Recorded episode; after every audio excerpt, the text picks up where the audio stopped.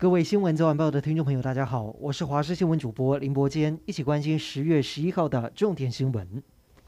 今天是国庆三天连假的最后一天，下午国道北返车潮，国五新竹坪林路段车多紫爆，时速不到二十公里。高工局预估，大约要到晚上八点左右，拥塞才会缓解。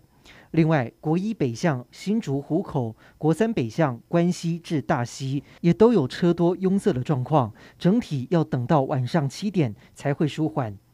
除了国道之外，高雄左营高铁站也涌入大批北上搭车的民众。台中以北的班次几乎班班客满，而东流线也是从一早开始，每一班船都是满满的人。受到台风影响，预估越晚风浪会增强，因此明天往返东港小琉球的航班将暂停。圆规台风来袭，中央气象局表示，下半天开始影响会越来越明显，尤其是北部、东半部，风雨都会逐渐增强。今天单日累积雨量最多是落在宜兰太平山，飙破三百三十毫米。今明两天是圆规台风影响台湾最剧烈的时候，也因此对十一个县市发布豪大雨特报。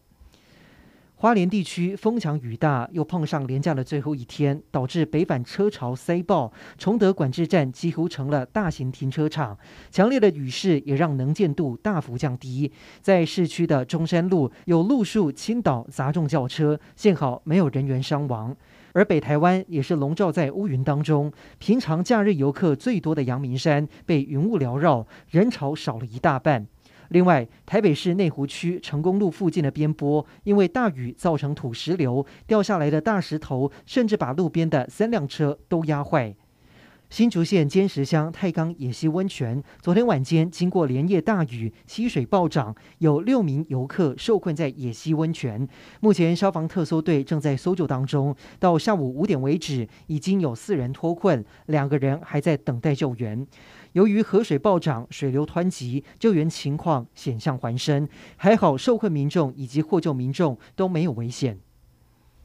今天国内新增十例境外移入确诊，其中有七例遭到突破性感染，还有一例是本土确诊。这是一名住在新北市的四十多岁幼儿园女老师，她在十月九号因为其他原因到医院裁检，验出阳性。结果今天再一次采检又变成阴性，加上他近期感染抗体 IgM 是阴性，曾经感染过的抗体 IgG 是阳性，所以指挥中心研判这名老师应该是旧案。至于这名老师任教的台北市内湖某幼儿园也将停课十四天，到十月二十三号才会复课。另外，指挥中心也公布第十二轮疫苗施打计划，当中包括莫德纳第二剂，预计开放给七月十六号前打过第一剂莫德纳，而且未满七十岁的人可以接种。